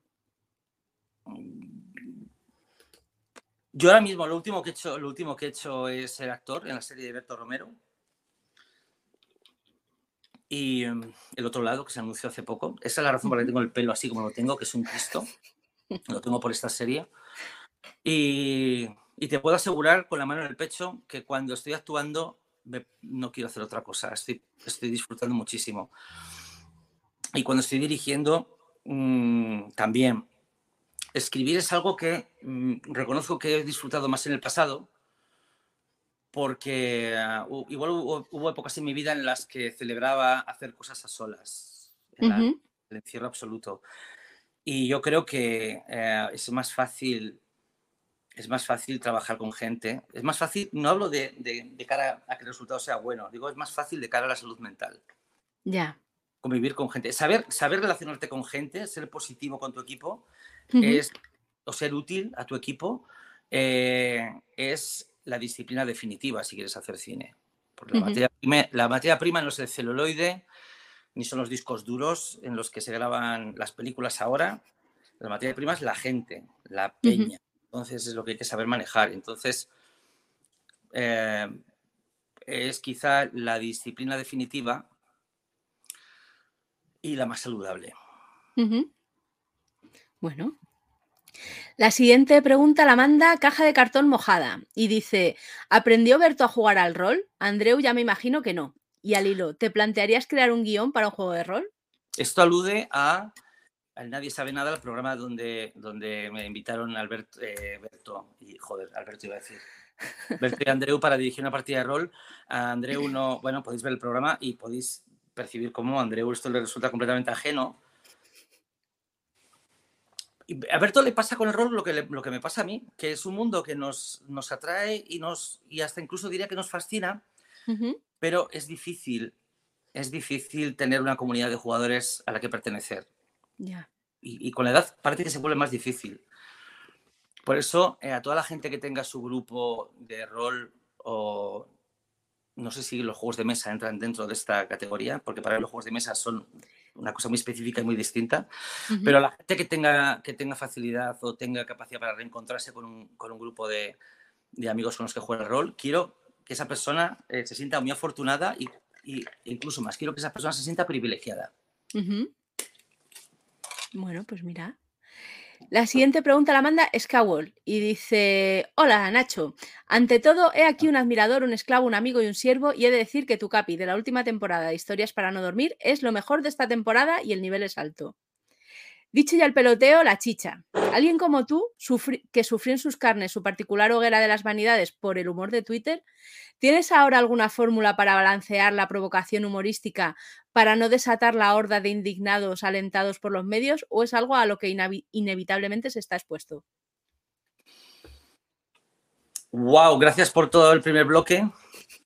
Eh, lo segundo se remite a mi desafortunado comentario en Twitter eh, hace, ya, hace ya una pirra de años, porque fue en el, 2011, o sea, ya han pasado más años. 11 años. 11 años, madre mía. Y, creo que, de hecho, fui, creo que técnicamente soy uno de los primeros o el, primer cancelado de, la historia de este país, ¿no? Si no soy el mm, primero. De los primeros. Eh, bueno, creo que Con Guillermo Zapata. no fue mucho después. De fue después. Fue víctima de fue víctima de, gente que se fijó en que él estaba hablando de mi caso. O sea, él estaba hablando de mi caso, y le metió otro jaleo. Lo que pasa es que por aquel entonces Guillermo Zapata era concejal de Cultura de Podemos y, por lo tanto, eh, la, la, la, inquina que se disparó contra él fue mucho mayor, porque la dimensión política de la cancelación era mayor y realmente eh, lo, que, lo que le da gasolina a estas cancelaciones son las reverberaciones políticas del caso. Claro. En realidad, a mí lo que me pasó, me pasó porque yo estaba en aquella época eh, dirigiendo y protagonizando un spot para el país. Y el país, por aquel entonces, era el periódico de la izquierda, ¿no? El periódico de periódico social. Y, eh, y, y, y, tenía cierta rentabilidad política eh, machacarme por haber hecho ese chiste porque yo, mm, por extensión, de forma vicaria, representaba al país. Con lo cual, ¿qué quieres que, eh, qué quieres que recomiende a la gente? ¿no? Que, no, que, no, que no tenga que no se involucre políticamente en nada para poder hacer chistes y que les dejen en paz. No, no sé, no sé. No sé, porque en mi caso tampoco es representativo de nada, tampoco soy profesional de la comedia, o no lo era por aquel entonces, igual lo soy ahora por, por los felices 20, pero aquel entonces no lo era. Y mm, me siento incapaz de dar consejos, porque cualquier cosa que yo dijera para que la, eh, incitando a la gente a tener más precaución a la hora de contar chistes y hacer gracietas, pues me imagino a mí como espectador viéndome a mí mismo, pidiendo a la gente ser más prudente, me doy asco. ¿Sabes? Bueno. Como... Y, aparte, y, aparte, y aparte, ¿qué demonios? Eh, eh, y eso, eso, también es algo que digo a los, a los humoristas, que sobre todo algunos extranjeros que se han victimizado mucho por las reacciones que han generado algunos de sus chistes. El, eh, tenemos que abrazar el que el humor tenga un componente punk y un, un claro. componente eh, volátil y como diría no ver un componente demoníaco. Hay que, hay que abrazar el, el, grado de peligro uh -huh. porque entonces es como pedir a los deportes de riesgo que no tengan riesgo. Claro. Mm. O sea, que hay que, hay que, celebrar, hay que celebrar que, que, el, que, el, humor pueda ser volátil y que pueda reventarnos entre las manos. Hay que celebrarlo. No hay, uh -huh. que, no hay que ser no hay que ser pasivo ante ciertas injusticias que se dan. Uh -huh. Y, no hay, y no hay que ser pasivo ante la lectura política a veces bochornosa que tienen estos, estos acontecimientos, ¿no? ¿Os acordáis, claro. de cuando, ¿Os acordáis de cuando Dani Mateo generó mucha tensión porque se había limpiado eh, los mocos con una bandera española en un, sí. en era, si conocéis a Peter Sellers, el gaje era como una actualización del humor de Peter Sellers, que era uh -huh. un hombre que intenta no ofender a nadie y acaba ofendiéndolos a todos. Ese era el chiste, ¿no? Que Dani Mateo, intentando hacer el discurso más inocuo posible, acaba cagándola y acaba... Ese era el chiste. Pero mucha gente decidió pensar que él lo que estaba haciendo era limpiarse los mocos con la bandera de España, él mismo, Dani Mateo, al margen del guion, eh, del uh -huh. guion gag. O sea, mucha gente decidió que Dani Mateo lo que hacía era limpiarse, y no su personaje, el uh -huh. que estaba los mocos con la bandera. Cuando el propio sketch lo que hacía era burlarse de un personaje que queriendo no insultar a nadie, acaba insultando uh -huh. a todo el mundo. O acaba, generando, o acaba haciendo algo que es un ultraje definitivo. O sea, el propio sketch reconocía que sonarse los mocos con la bandera era un ultraje definitivo. El sí. propio sketch lo reconocía. Entonces uh -huh. la gente se echó al cuello de, de, de Dani Mateo y de repente nadie, nadie, nadie parecía eh, darse cuenta de que, de que lo, lo más probable lo, lo, más seguro era que ese sketch estuviera escrito por alguien. Claro. Y aprobado por la dirección de un programa, pero nadie, nadie, nadie pidió la cabeza del guionista, ya. nadie pidió la cabeza de los directores, porque lo que daba Gustirini y lo que se quería hacer era... Era ir contra él. A la, a la cara famosa. Claro. O sea que todo esto, todo esto esconde también mucho cinismo y mucha mentira. Muchas, mm. muchas veces muchas voces airadas contra cierto tipo de chistes, cierto tipo de humor, en el fondo están, están eh, eh, orquestando eh, una sí. apariencia, están orquestando un, unas intenciones, están simulando un enfado que no es real. Uh -huh. Bueno, claro, y que luego es como, ¿dónde está tu límite? Me dejas sonarme los mocos con la bandera, pero no me dejas hacer, o sea, también habla mucho de la persona que se ofende con eso, también habla mucho de... No, muchas de las personas que se quejaron de aquello, yo creo que sabían perfectamente que Dani Mateo no se estaba limpiando los mocos, ya. Bandera, sino que el personaje de un sketch acababa cayendo en eso y el propio personaje además se alteraba, se volvía loco. ¿Recordáis que el propio sí, personaje sí, sí, de Dani Mateo no perdía los papeles y decía, oh Dios mío, ¿qué he hecho? O sea, que el sketch y el personaje eran conscientes de la gravedad de, del asunto. Entonces yo creo que mucha gente entendía eso, pero también entendía la rentabilidad de atacar a Dani Mateo. O sea, es todo, es todo asqueroso. Pues pasamos a la siguiente, que la manda ofendidito. Y dice, ¿vosotros los directores le pedís a los actores a la hora de actuar que oculten sus acentos y declamen de manera tan absolutamente artificial y molesta o lo hacen solos? ¿Cómo? O sea, ¿a qué...? Eh, eh, mm, este tiene una intro, es que para que no se me, fuera, la intro dice, hola Nacho, un amigo estuvo haciendo cursillos de doblajes y cuando ah. llegó el momento de ponerle voz a la animación le dijeron que pusiera ese acento tan artificial y falso, compungido, del que hacen gala los actores españoles en radios y televisiones. Vale, uno, de los retos, uno de los retos de la disciplina del doblaje es adecuar adecuar la fonética del idioma nuestro a una fonética diferente. O sea, ese tipo de hablar, ese tipo de declamación que, podemos imitar y que sabemos ¿no? en qué consiste, esta forma de hablar, ¿no? Empiezo a sentir un poco de frío. ¿A qué te refieres? Esta forma de hablar, eh, que no remite a ninguna zona geográfica del planeta Tierra, a lo que remite es eh, remite a la necesidad de adaptar los labios y eh, la fonética y la, expresividad a la de actores que están declamando en otro idioma. Claro. O sea, esa musicalidad tan concreta que asociamos al doblaje, en realidad es la forma que tiene el doblaje de encajar en unos labios que dicen algo completamente distinto. No solamente los labios, sino también la actitud, el gesto. O sea, el doblaje es una disciplina complicada que ha generado, que ha derivado en esta forma de hablar que, como, como bien ha dicho de la pregunta, no, no se corresponde con la realidad. Yo creo que es difícil a día de hoy que alguien caiga en el error de que en una película de imagen real eh, alguien hable de esa manera. Y yo creo que cuando alguien habla así, canta la traviata. Es una época en la, que, en, la que lo que se valora es el naturalismo. No siempre ha sido así, no siempre va a ser así. Eh, los estilos de interpretación al igual que todos los demás estilos cambian con el tiempo y ahora eh, se premia el naturalismo y, en un futuro se premia otra cosa. Pero a día de hoy no creo yo que esa forma de hablar que ha descrito el, preguntante. Ofendidito. Eh, ofendidito, creo que se, se, encuentre fácilmente en, películas. Vale. La siguiente pregunta la manda La Mina en mi puerta y dice: ¿Vas a acabar la campaña de Bloodborne en AP? Oh, mm, imposible, yo creo, ¿no? Porque es que, joder, es que hicimos el primer acto de la campaña con Mr. Jagger en AP es eh, Análisis Parálisis, que es un canal alucinante de juegos de mesa donde a veces me invitan a jugar en directo. Eh, y entonces con Jagger empezamos la, em, eh, la campaña de Bloodborne, que es un juego de tablero que me encanta. De hecho, soy más de del Bloodborne de tablero que el Bloodborne de consola. Y ojalá algún día de PC. O sea, quiero que toda la gente que lleva tiempo pidiendo el Bloodborne en PC algún día lo, tenga. Pero el, Bloodborne es una obra maestra, pero yo, por cómo tengo configurado las neuronas, me siento más tranquilo jugando su adaptación a juego de mesa que recomiendo a todo el mundo.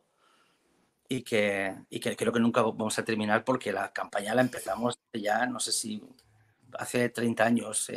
podéis, podéis verlo. Vale. La siguiente pregunta te la manda.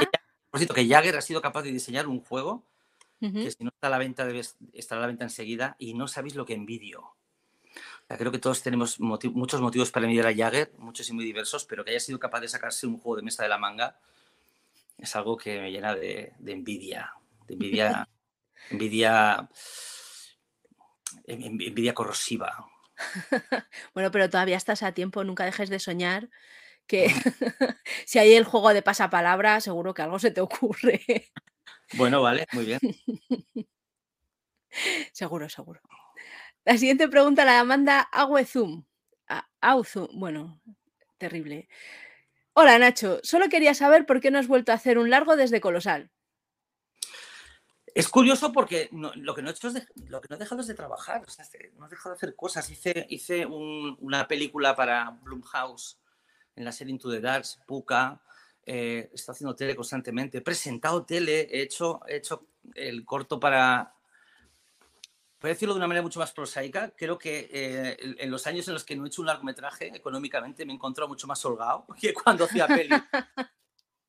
Pero eh, la cuestión económica no es la razón por la que no he hecho más películas. Evidentemente siempre estoy intentando hacer películas y si no van adelante es por muchas causas, eh, muchos factores sobre los que no tengo el control definitivo. Si todo, si todo va bien, este año ya tengo película el, 2023, pero, pero eh, si no es así, me imagino que seguiré trabajando en, en, todo lo que se me ponga por el camino. Vale. La siguiente la manda Carlos SR. Nacho, ¿dónde consigues el material? ¿Dónde lo consigues? Go Ibiza Go. Hoy en directo, Nacho Vigalondo, cineasta, director de los Goonies. Cosa que veáis Go Ibiza Go, que es la obra maestra de Carlo Padial, una de las obras maestras de Carlo Padial, presentada por Dida Calcaraz. Y tenéis que veros la temporada entera. Todo lo que fue Go Ibiza Go está en YouTube y entre los muchos capítulos que tenéis a, a mano está el que, en el que fui invitado no, no, no, quiero decir nada más porque Goy Bizago es algo que se tiene que disfrutar eh, desde las tripas. Es imposible que yo describa lo que es Goy Bizago. Tenéis que, tenéis que verlo. Muy bien, pues nada. no con los ojos, ¿qué te parece? Madre mía. pero no con los ojos. ¿Y cómo te pones? ¿Así con, con la axila? O... Tenéis, que, tenéis que poneros de, al revés, eh, haciendo, poniendo cuclillas y tenéis que, tenéis que poner la tablet eh, de las nalgas y tienes que abrir el hojaldre al máximo para que el programa entre por el culo. No sé, más perdona. no, no, bueno, pues nada, aquí nuestro consejo para, para los meneantes que nos ven, ya está, y que nos manden, no, iba a decir que nos manden fotos, no, no nos las mandéis, os creemos. La siguiente pregunta la manda Wachowski. Hola Nacho, muchas gracias por pasarte por aquí. Todo un lujo para mí y ya eres un imprescindible, uno de los grandes. Pues gracias. ¿Nos podrías contar, por favor, si tienes ese run run, algunos temas sobre los que te encantaría hacer una película? Sean o no posibles, sean o no comerciales, sean chorradas. Muchísimos, pero, pero mm, creo que creo que estás de acuerdo conmigo en que si lo digo, parece que lo mato. O sea, hay muchos directores que. O sea, alguien tan prolífico como Quentin Tarantino siempre habla de cuatro veces más eh, proyectos de los que llega a hacer en Tarantino a lo largo de los años siempre ha prometido cuatro veces más películas de las que luego ha sido capaz de hacer. Y entonces todas las películas que no ha llegado a hacer, pues eh, siempre acaban sonando mejor que las que termina haciendo, ¿no? Claro, porque cuando no haces algo, cuando, cuando algo no se concreta, la promesa siempre es más grande que claro. la realidad, ¿no? Entonces es feo decir, quiero hacer esto, ¿no? Sobre esto, en estos términos, y con este arranque, con este desenlace. Porque lo que hay que hacer es hacerlo. Entonces, eh, si queréis, eh, cuando si yo si yo tengo si yo tengo em, si yo sufro una enfermedad terminal y, sé que voy a morir dentro de X días, prometo invertir ese tiempo en hacer una relación de todas las películas que ya sé que no voy a hacer. Pero claro, como no sé lo que no voy a hacer, yo no sé lo que, lo que voy a hacer y lo que no. Con lo cual, cualquier idea que diga ahora es una película en potencia y algo, y algo me dice que la mato si la cuento ahora. Te la roba Tarantino. ser un honor, imagínate. imagínate. ¿Ves? Dice Woten, Tarantino, otro con el que también compartiría una tertulia con cervezas. Nos, la siguiente nos la manda MLTFRTK y dice: Hola Nacho, ¿sigues pensando que el holocausto fue montaje? Emoji de troll. Saludos a Héctor 3. Pero vamos a ver, el holocausto no fue un fenómeno natural, ¿no? O sea, no fue una tormenta, no fue... O sea, el, holocausto no fue un fenómeno meteorológico. O sea, fue un, montaje, lo, montaron los nazis, ¿no? Exacto. ¿No? O sea, no, no, no, fue una, lluvia de ranas, ni, una lluvia torrencial, eh, no, o sea, no fue una ventisca. Todo lo que, todo lo que pasó eh, tiene eh, culpables y los culpables lo montaron, ¿no? ¿De qué, estás hablando? ¿Qué, está pasando aquí? De hecho, la pregunta me parece un poco sospechosa. De hecho, la persona que ha preguntado debería ser, debería ser puesta bajo observación. Muy bien. Le, pondremos ahí la etiquetita. Por supuesto que fue un montaje. O sea, ¿qué, quiere esta persona? Dar a entender que igual no sucedió. un accidente. Fue una cosa que fue montada por gente, por gente que, en el mejor de los casos, pagó, pagó por ello en los juicios de Nuremberg, pero no todo el mundo pagó por ello. No. Perdona, ¿eh? que verdad que, cuanto más grave me pongo, más idiota me siento.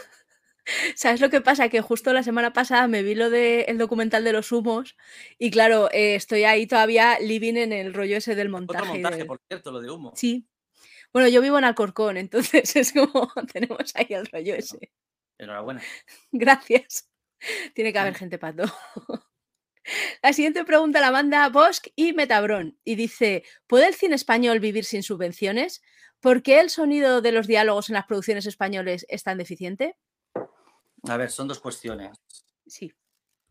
La primera, ¿puede el cine español vivir sin subvenciones?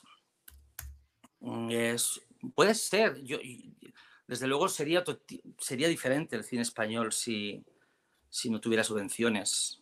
O sea, si no hubiera subvenciones, si no hubiera ayudas públicas, el único cine que se haría o el único cine que se contemplaría sería el que pudiera pagarse los patrimonios privados y las plataformas o las entidades eh, capaces de, financiar o las multinacionales que tienen su sede en España. O sea que sería, seguiría existiendo un cine, pero sería un cine que estaría muy fuera del alcance de gente como yo. Yo tengo que decir que, eh, no sé, por las, si no hubiera subvenciones, alguien como yo no estaría haciendo cine, porque de entrada ya mi, primer cortometraje se hizo gracias a 12.000 euros que me dio el gobierno vasco. O sea, así de 35 de la mañana existe porque eh, a partir de esos 12.000 euros que me dio el gobierno vasco fue más fácil encontrar dinero que completase la producción de un cortometraje eh, que, es barato para, para algunos estándares, pero, pero siempre es caro. El cine es caro, es una cosa que hay que asumir. El cine, el cine no se ha democratizado todavía. Y menos por aquel entonces que rodábamos en celuloide, que es una cosa que los, los jóvenes del lugar no saben lo que es, pero un día les explico a los jóvenes lo que era el celuloide, lo que era la nieve, lo que era Michael Jackson y lo que era el invierno. Em, es interesante plantearse cómo sería el cine español sin, subvenciones, pero creo que también hay que extender la, la pregunta cómo, cómo serían los, medios de comunicación sin subvenciones, cómo sería el sector, el sector del automóvil sin subvenciones, cómo sería el sector inmobiliario, cómo serían eh, tantas y tantas em, instancias de la sociedad de consumo que reciben ayuda de, de la cosa pública. Entonces, sería plantearse un modelo social diferente al que, al que, del que presumimos o el que padecemos. Lo que, sería, lo que sería raro es cuestionarse únicamente las subvenciones del cine. Creo que si uno se cuestiona las subvenciones, tendría que contemplarlas en un sentido amplio. Si son las de cine las únicas que suscitan sospecha, creo que la cuestión es otra. ¿Vale? Eh, pero sí, yo siempre, yo siempre eh, valoro el pensamiento crítico y siempre al, espectador que, que, frunce el ceño, o al ciudadano que frunce el ceño, mejor dicho. pero, pero también valoro mucho que a la hora de fruncir el ceño también seamos creativos y, seamos, y tengamos un alcance mayor del que a veces eh, exhibimos. Había otra cuestión, ¿no? En la pregunta. Sí, ¿por qué el sonido de los diálogos en las producciones españolas es tan deficiente? A ver, eh, eso que está planteando el entrevistador es, una fantasía. Es una fantasía porque da a entender que hay un técnico de sonido que no sabe el trabajo. Entonces, si hablamos, o sea, si hablamos de la cantidad de gente que, me registra el sonido, que lo mezcla, que lo compone, es, es, muy raro pensar que todo el mundo en España lo hace mal. Sé de dónde viene esta cuestión, sé de dónde viene esta cuestión y puedo deducir, sin temor a equivocarme en absoluto, que eh, quien ha hecho esta pregunta eh, tiene el oído eh, educado al, al cine doblado. Doblaje. Entonces, como el cine que ve lo ve siempre doblado, el único cine que, que ve em, con el sonido original es el sonido, es el cine español. Y entonces, como tiene el oído educado en función del doblaje, que tiene una claridad y un, tratamiento del espacio y un tratamiento de la, de, la, de, la, de la, mezcla total muy diferente a la que obtienes con el sonido directo, porque cree que el sonido en castellano está mal. Pero eh, a, este, a este mm, amable usuario, yo le recomiendo que se ponga Star Wars en su, en su versión original. Y digo Star Wars porque fue la primera película que vi en versión original eh, en mi vida. Eh, yo creo que tenía 14 años así y llegó a mis manos o a manos de un amigo una copia de Star Wars en su sonido original y recuerdo cómo de repente me parecía que estaba el sonido mal. Ya. Porque oía eco, porque oía el espacio, porque oía una oía la cualidad del sonido era muy distinta a la que a la que era habitual para mí, que era el doblaje limpio, técnicamente impecable y sin manchas y sin, y sin defectos. Y dije, joder, pues es que las películas de Star Wars suenan mejor eh, dobladas. Eh, y claro, luego te vas haciendo mayor y descubres que no, que, que, que si, te, si te eh, educas en ver cine tal y como se registra el sonido directo, que es la, forma habitual de grabar sonido, pues te das cuenta que el doblaje tiene una cualidad muy distinta. Y que, y que no, no, la quiero atacar, no quiero atacar el doblaje, pero pero son dos mundos y hay que saber hablar dos. No existe eh, la posibilidad de que el sonido español en España esté mal porque no hay un responsable. De igual manera, no. Eh, también, se, también se, a veces oigo que los actores no saben vocalizar. Es completamente falso. Lo que no hacen los actores es hablar con el estilo de doblaje que describíamos antes y que es una técnica muy específica y muy compleja los actores, y sobre todo en estos tiempos en los que, repito, el, naturalismo es un valor en alza, lo que hacen es hablar tal y como habla la gente en, nuestra vida cotidiana y tal como hablamos nosotros en nuestras interacciones normales. Y, de, de, hecho, cuando se acusan a los actores españoles de no vocalizar, yo siempre digo, si realmente no vocalizasen, nadie sabría lo que están diciendo. Claro que la mayor parte de la gente que ve esta película ha entendido perfectamente el guion. Entonces, no es que no vocalice, es que está hablando tal y como yo estoy hablando contigo ahora. No están hablando de esta manera, en la que cada sílaba está perfectamente separada del resto y resuena de una manera muy particular. Entonces, claro, es muy difícil para un actor eh, alcanzar esa naturalidad que, que, ahora insisto en que se premia. No es nada, no es nada fácil. Claro porque em, en un rodaje tienes que estar pendiente de muchas cosas, de tus marcas, de la proyección de la voz, del guion, etcétera, esto, lo otro. Y hacer todo eso, todo ese trabajo técnico y preservar una cierta naturalidad en el habla es una conquista muy grande.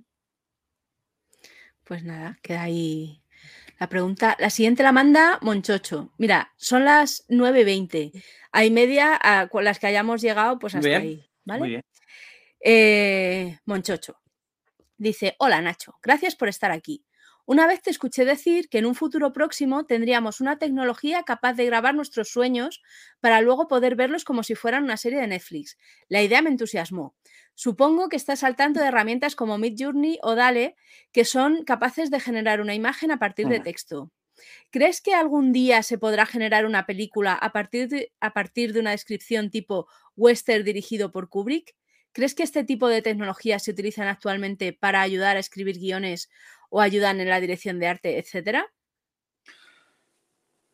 Llamadme conservador, pero creo que en última instancia el arte es la comunicación entre dos seres humanos, el que está construyendo algo y el que lo está recibiendo después. O sea, yo lo que quiero cuando veo una película, cuando leo una novela, cuando voy a un museo, lo que quiero es entrever a las personas detrás, ¿no? Comunicarme con alguien que murió hace unos cuantos siglos y, identificar a esa persona y, y, descubrir lo que las luces y las sombras de esa persona. Y creo que el arte en última instancia es un proceso de comunicación entre gente que no comparte el mismo espacio y muchas veces ni siquiera comparte el mismo tiempo.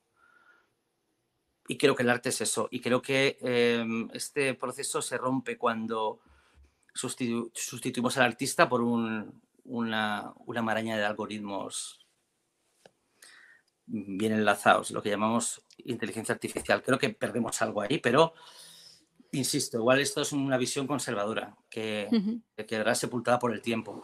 Lo que sí que, estoy convencido es que, eh, de igual manera que ahora podemos describir un cuadro y lo vemos ejecutado, aunque los, los, cuadros que ahora mismo hacen las IAS son sospechosamente parecidos al tipo de arte digital que hemos visto hasta ahora en plataformas como DeviantArt, o sea que no son no, no, lo que hacen no, no es original. Viene no viene, únicamente de las instrucciones que ponemos, sino que yo creo que las, estos programas depredan el tipo de arte que, que se da en una época y, un lugar. O sea, que están de alguna manera, de una manera que me cuesta definir, hay un componente de robo ahí.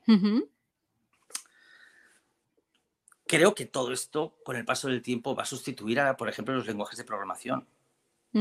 Ya no, no hace falta, no va, no va a hacer falta pero saber programar para componer un videojuego, para componer una, una animática, para componer un, un, discurso que no sea necesariamente una imagen fija, sino también una imagen eh, animada, una película que pueda mirarle cara a cara a una película en imagen real. Y, y sí, habrá un momento en el que podremos, podremos hacer películas solamente con la voluntad de describirlas, ¿no? Y, y habrá un momento en el que en el que tendrá valor la persona que sepa describir bien un objeto para que una IA eh, lo componga. Con lo cual, hacer, hacer, hacer objetos a través de las IAs va a ser, va a depender de, cómo sepamos describirlos. O sea que vamos a volver a la escritura. Vamos a volver al punto cero, que es contar cosas. Entonces, igual en un futuro, en vez de escribir novelas, escribimos eh, para que un, eh, para que un eh, ordenador escriba la novela o haga la película, en fin. Esto mm, hace mm, unos poquitos, hace nada, hace un año era parecía más ciencia ficción de lo que parece ahora. Yo creo que en última instancia necesito que haya alguien detrás. Ya. Ahora, y alguien podría decir, ¿y cómo vas a ser capaz de distinguir si hay alguien detrás o no? Cuando el producto que generen las ideas sea tan sea indistinguible del, del producto humano. Y no, sé, no sé si voy a ser capaz, pero bueno, a veces digo que me voy a morir pronto. no, hombre, no. Eh, a, cierta escala, ¿no? A una escala muy grande, pues eh, si, cada vida, si cada vida es una chispa, ya. Pues, imagínate. la vida es una chispa en el infinito del cosmos, pues bueno, pues eh, ¿qué le queda a mi chispa? Hay veces en que digo, buah, menos mal que ya estoy yo ya, porque me... pero pueden... Me parece apasionante todo lo que pueda llegar. Pero pueden hacer algo como tipo, ponme la peli Open Windows, pero que todos vayan vestidos de Elmo de Barrio Sésamo. Eso no es, no es que yo especule, es que va a ser posible, es que va a ser posible, es que la, esta tecnología está mejorando a un ritmo exponencial. Es que mientras tú y yo estamos hablando, la IA está aprendiendo a afinar sus posibilidades y sus métodos y sus resultados. Con lo cual, eso que acabas de decir va a ser posible. Ahora, ¿qué, ¿vamos a ganar algo con eso? ¿Va a convertirse en una nueva forma de expresión eh, eh, entre humanos y máquinas? Eh, ¿O va a ser una baratija de la que nos vamos a cansar rápidamente? A mí, a mí me interesa mucho saber si en un futuro habrá algo que distinga una película hecha por un ser humano de una película hecha por una inteligencia artificial. Si algo que es, si algo que es, pues. Bueno, pero es un poco también. El alma. el dilema de. Yo me acuerdo cuando sacaron Toy Story la primera, que decían, es que van a venir las pelis hechas por máquinas y ahora mismo la animación es toda hecha por ordenador, ¿no? Ya, pero por ejemplo, eh, una película como Toy Story y las que sigue haciendo a día de hoy Pixar siguen siendo labores de artesanía. Artesanía digital, pero es artesanía, o sea, esa gente se deja las pestañas y, y, acaba perdiendo a su familia mientras están ahí intentando llegar a tiempo no, haciendo los renders. Los renders son artesanía, o sea, la gente que está esperando a que acabe el render y estar en un sofá ahí de brazos cruzados, pues esa gente está haciendo pues eh, la versión futurista de la alfarería, ¿no? Están esperando que, que, el pan sea en el horno, o sea, dando vueltas a lo mismo. Vale, te hago. Mm, ha entrado una por YouTube, pero te voy a hacer una de aquí. Y, mm, dice John Seca, te lo digo a ti, de Vetusta Morla, ¿te suena de algo? Pues Emoji de sonrisita. Claro, porque es el videoclip que hice, eh, lo, pues lo podéis ver en YouTube, hice un videoclip para Vetusta Morla de la canción, eh, la fabulosa canción de Te lo digo a ti. Y es un videoclip en el que podéis ver a Nacho Vegas dándome una hostia en la cara, una hostia maravillosa. Y podéis ver a, Lolita interpretando un personaje que es un guiño a la tercera temporada de Twin Peaks. Vale. Y muchas cosas en muy poco tiempo. Es un vídeo muy divertido. Pues mira, fenomenal. Pues eh, te, voy a hacer dos más, ¿vale? La siguiente la manda usuario Uruk y dice, el plató de los felices 20 nunca vio una fregona, ¿verdad? El plató de los felices 20 vio una fregona todos los días después de cada emisión. Eh, lo que pasa es que ah, hay dos dimensiones de, la, orfebrería visual que deberíamos mm, conocer todos. Uno es la puesta en escena y otra cosa es la dirección de arte. Gracias a la dirección de arte y la puesta en escena se ha podido dar esta pregunta. Es imposible que un plató no se friegue cada, noche porque los problemas que, se, que derivarían de no, de no tenerlo de no tenerlo perfectamente limpio, pues serían otros y más intensos. Recordemos que esta serie, que este programa se hizo eh, mientras el COVID estaba atenazando el planeta. Entonces sí, se pasaba la fregona todos los días, pero gracias a la dirección de arte y a la puesta en escena parecía que no. La magia de la tele. Y la última que la manda Hal8000 y dice, hola Nacho, me gustaría hacerte dos preguntas. La primera es, el cine español tiene un gran número de tractores en nuestro país. ¿Por qué crees que hay tanto hater? Cuidado con esto, que es algo que llevo escuchando toda mi vida también. Y a veces me pregunto por qué si el cine español cambia tanto, porque cambia radicalmente y, estamos en una época particularmente buena y particularmente sorprendente. O sea, hay películas que han salido este año eh, que son películas difíciles de imaginar a priori. ¿no? Películas como Mantícora, eh, como Cerdita, el cine de Hipnotep de Julian Hennison. Hay cineastas como Pablo Hernando que, que, no, que no tienen otros países. Por supuesto está Sorogoyen, está Les de la Iglesia haciendo, haciendo variantes de lo suyo que no dejan de, no dejan de darse. Eh, me, estoy dejando a mucha gente. Estamos en un momento particularmente bueno de cine español porque es, y, aparte, que funciona a escala global, o sea, que es un cine muy celebrado fuera de, fuera de nuestras fronteras, hay que decir que, desde fuera, en la forma en la que se ve el cine español es eh, apabullante. O sea, realmente hay veces en que por el mero hecho de ser un cineasta español ya tienes un crédito añadido y es una cosa que tenemos que llevar con orgullo. Esto es completamente cierto. Em, ¿Qué es lo que pasa? me he dado cuenta con los años que, a veces la gente, no toda evidentemente, pero la gente que dice que no le gusta el cine español, resulta que tampoco le gusta el cine portugués. Ya. Suele ser gente a la que tampoco le gusta el cine francés, ni el cine nórdico. Es gente a la que por lo general no le gusta tampoco el cine europeo. Pero al margen de Europa resulta que tampoco le gusta demasiado el cine de América Latina y tampoco son especialmente fans de, cinematografías como la rusa o, las de Japón, Tailandia, China, dices, ah, lo que sí que te gusta es el cine anglosajón, sobre todo el que viene de los estudios, ¿no? El que viene de eso que llamamos Hollywood. Entonces, lo que te pasa no es que no te guste el cine español, lo que pasa es que te gusta solo otro tipo de cine. No digo que esto se dé en todos los casos, pero la verdad de la gente de, mucha gente a la que me gusta el cine español es que lo que pasa es que lo que les gusta es otra cosa. Bueno, y ya la última, y ya con esta cierro. ¿Qué recomendarías a alguien que tiene muchas ganas de hacer cortometrajes de ficción, pero no sabe ni por dónde empezar? Que haga, que, coja el sentimiento de no saber ni por dónde empezar y que construya una historia en torno a ese sentimiento. ¿no? Una historia en torno a la frustración de no saber por dónde empezar. No es necesario que sea la historia de un cortometrajista que no sabe de qué hablar.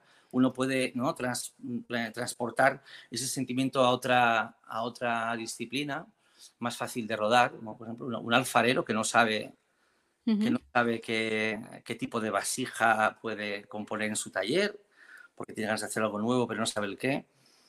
En, otras palabras, que eh, yo lo que siempre le digo a un cortometrajista, habla sobre ti, habla sobre ti y habla sobre cómo te sientes y habla sobre tu circunstancia y de tu vida y sé sincero. Y luego sí, tornalo con ciencia ficción o con, o con terror o con gángsters, pero siempre ten en cuenta la pasta que tienes. Nunca intentes dar la vuelta a la tortilla y buscar dinero para hacer una cosa gigantesca. No, tienes que pensar en algo que ya nazca adecuado a tus, a tus, a tus posibles, a tus recursos.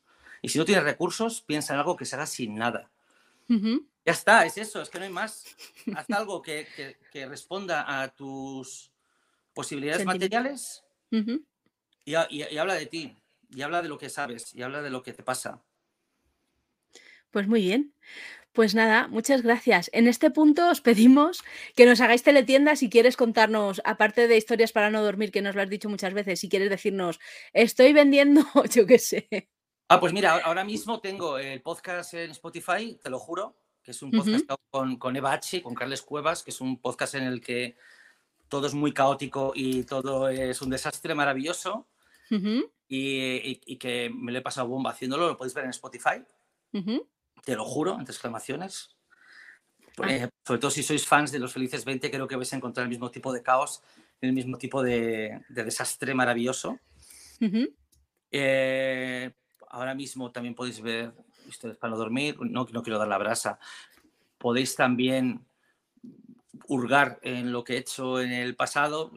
Tengo películas en, en filming, en, en Netflix y alguna en, HBO. Bueno, pues poned mi nombre por ahí a ver qué sale. A ver. Eh, la serie que he hecho con, con Berto eh, y compañía no está, no está terminada. De hecho, me quedan unas poquitas escenas por rodar. Y esa saldrá el año que viene. Y de, todo lo que queda, pues, pues no puedo contar nada porque lo gafo. Pues nada, que estemos atentos. Muy bien. Así que, pues muchas gracias, Nacho. A los demás os vemos, os vemos el viernes a la una, creo, si consigo a alguien que venga a bailar conmigo. Y si no, pues, porque es que normalmente tengo un compañero, pero creo que no le va a dar tiempo a venirse. Así que, si no, pues yo sola aquí contando la vida. Y Nacho, pues eso, que aquí estamos para lo que necesites. Muy bien. Venga, hasta luego. Un besito.